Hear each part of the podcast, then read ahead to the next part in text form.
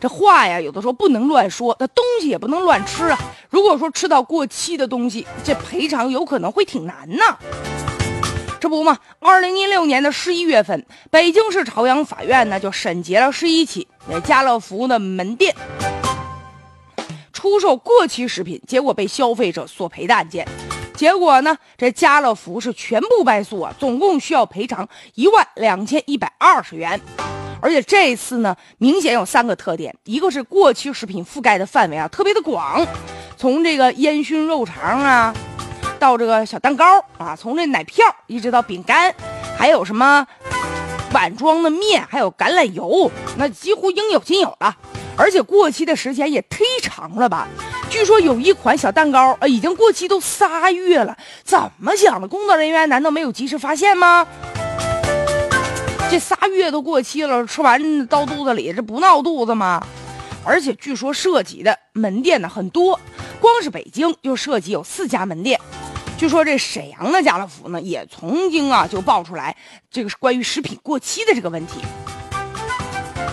但是呢，消费者真是想去维权去索赔去，家乐福方面呢就各种各样的理由啊，总是能为自己开脱找。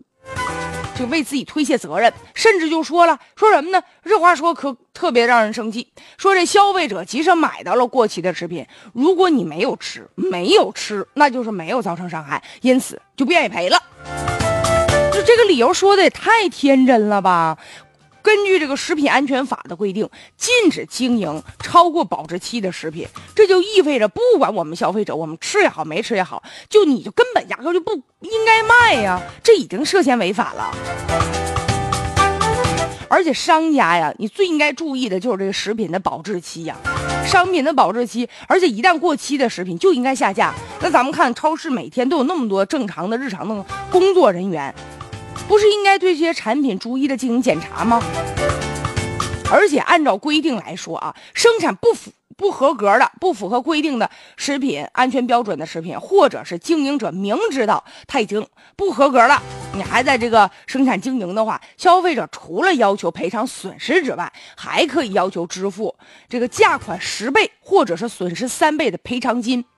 所以你看，现在如果说消费者真是食用了你这过期食品了，如果人真是导致身体出现了一些这个受到伤害了、闹肚子了什么情况，那你就不是说赔偿什么一千两千那么简单的事儿了。